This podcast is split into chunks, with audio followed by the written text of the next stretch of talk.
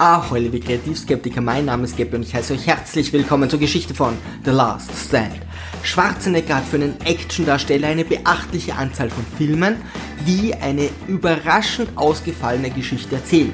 The Last Stand gehört nicht dazu. Viel generischer könnte der Plot kaum sein. Auto fährt von A nach Mexiko. Fertig. Außerdem haben alle Charaktere des Films augenscheinlich den Mentally Challenged Bildungsweg, kurz MC, bestritten. Aber jetzt zur Sache. Arnie ist für seine ikonischen Rollen als introvertiertes Landei bekannt, welches nie Streit sucht.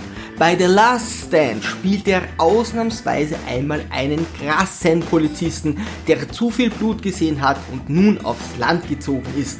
In der City High äh, Last Stand wacht er über eine kleine Stadt nahe der mexikanischen Grenze. Wie es der Beelzebub will, trennt hier nur noch eine Schlucht die USA von der mexikanischen Grenze. Bei seiner täglichen Wanderung durch den Landeier Zoo fallen Arnie sofort zwei verdächtige Typen mit einem LKW auf. Doch Arnie hat seinen freien Tag, möchte später noch seine Handeln umsortieren und lässt die Sache auf sich beruhen. Die beiden fahren zu einem Anwesen nahe der Schlucht, stellen das Gehirn des Farmers eine Schrotkugel vor und beginnen eine Brücke zu bauen.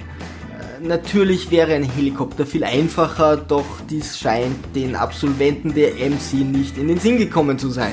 Stattdessen errichten sie eine Flutlichtanlage, die überhaupt keinen Sinn macht. Der Drogenbaron Gabriel Cortez wird in oranger Sträflingskleidung vom FBI mitten in der Nacht geheim überstellt. Der Konvoi wird angegriffen und Gabriel befreit. Dabei läuft das FBI in ein Gebäude, wo sie zwar alles absichern, den Portier aber vollkommen ignorieren. Seit Stirb langsam weiß sogar Karl Winslow, dass man dem Portier nie trauen darf. Aber da auch das FBI auf der MC Universität war, überrascht ihre Vorgehensweise niemand. Zur Verwirrung tauchen plötzlich überall Männer in oranger Kleidung auf. Sie werden festgenommen und später verhört. Die Ausrede ist so einfach wie genial. Sie sind Fans der niederländischen Fußballnationalmannschaft. Er sagt, er ist Fan der holländischen Fußballnationalmannschaft. Wer würde nicht glauben, dass irgendwo in den USA, wo gerade ein Drogenbaron in orangener Kleidung befreit wird, rein zufällig und unabhängig voneinander Fans in der niederländischen Originaldress herumlaufen? Sie werden sicherlich eingesperrt. Und warum tun in diesem Film eigentlich alle Verbrecher einfach alles, nur um Gabriel zu helfen? Da unser Drogenbaron über scheinbar unendlich Macht verfügt, könnte er mit einem Flugzeug oder zumindest mit einem Hubschrauber fliehen.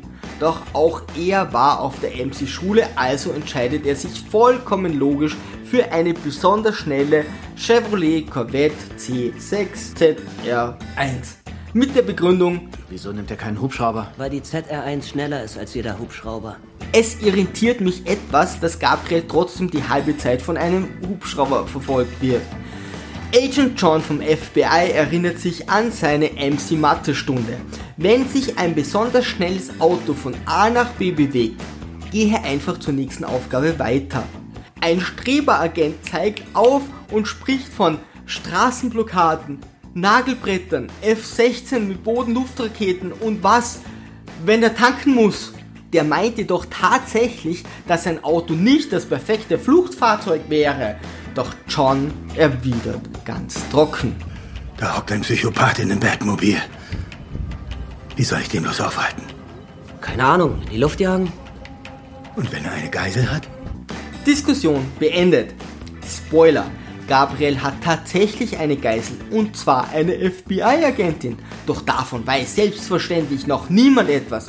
John und seinen Kollegen vom MC FBI Kindergarten ist noch nicht aufgefallen, dass seit der Befreiung des Drogbarons zwei Agenten fehlen. So eine herumlungernde Leiche in Uniform kann man schon mal übersehen. Inzwischen erreicht Gabriel die erste Straßensperre der MC Polizeischule und fährt einfach durch. Da niemand Flugzeuge, Blockaden oder Nagelbretter verwendet, kommt Gabriel mit seinem Auto überraschend weit. Endlich ruft er John an und klärt ihn über die Geißel auf. Wäre vor der Sperre auch keine schlechte Idee gewesen, wenn man die Möglichkeit mit einberechnet, dass dort kompetente Polizisten die Straße tatsächlich blockiert hätten und somit nicht auf ihn schießen könnten. Schon kommen wir zur nächsten Sperre, die ebenfalls eher als dient. Wie aus dem Nichts tauchen plötzlich wieder Gabriels Verbündete auf. Warum wurden sie vom FBI nicht verfolgt und wie konnten sie vor die unglaublich schnelle Korvette kommen? Fragen über Fragen. Ein Feuergefecht bricht aus, wobei die Bemühungen der Polizei überschaubar sind und Gabriel flieht weiter. Nun kommt der große Plot-Twist. Obwohl die FBI-Agentin, selbst als sie mit Gabriel allein Auto sitzt, um ihr Leben bangt, offenbart sie sich nun als seine Komplizin. Wenn Sie weiterhin wie ein Wahnsinniger fahren, kann ich da nicht aufhören, die Geisel zu spielen? Ein trauriger Bruch der vierten Wand, nur um den Zuseher zu veräppeln. Und so nähert sich Gabriel unaufhaltsam Arnis Stadt. Inzwischen steht Arnis Gehilfe mitten in der Nacht auf der Farm, während ihm eine zwielichtige Person entgegenkommt.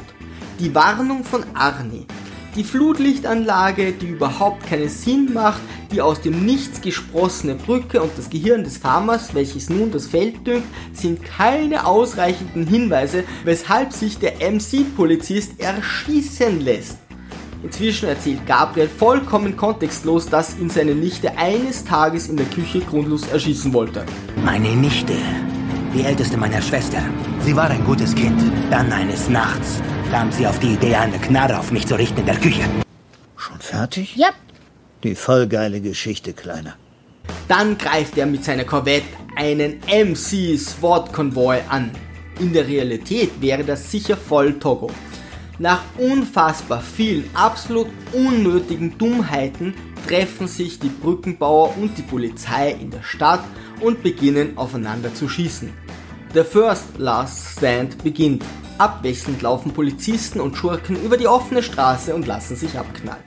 Als endlich alle Nebendarsteller tot sind, kommt Gabriel und fährt durch. Rein zufällig steht auch noch ein Chevrolet Camaro ZL1 am Straßenrand, womit Arnie die Verfolgung aufnimmt. Wäre Gabriel mit einem Helikopter geflohen, hätte Arnie ihn nicht aufhalten können. Nun, wo Gabriel seine Geisel benötigen könnte, wirft er sie aus dem Wagen und beginnt mit Arnie in einem Maisfeld in ihren Autos Verstecken zu spielen. Schön, wenn bei dem heutigen Stress Zeit dafür bleibt. Dann endlich kommt es zum Showdown und sie unterhalten sich über Ausländer. Verdammt, täglich kommen 12.000 Mexikaner hier rüber. Sie sollten froh sein, wenn einer zurück will. Schädigen den Ruf von uns Einwanderern. Gabriel möchte Arnie 10 Millionen Dollar auf sein Konto überweisen, wenn er ihn laufen lässt. Das würde sicherlich niemandem auffallen. Ein kleines Wrestling-Match entbrennt, bei dem leider die bunten Leggings fehlen. Arnie gewinnt und schleppt Gabriel an sein Auto gebunden wieder in die Stadt. Sogar ein Toastbrot als Anwalt würde Gabriel bei so einer Art der Verhaftung in den USA frei bekommen. Die FBI-Komplizin wird auch noch verhaftet und alles ist gut. Liebe Kreativskeptiker, Segel immer straff halten und auf zum Horizont.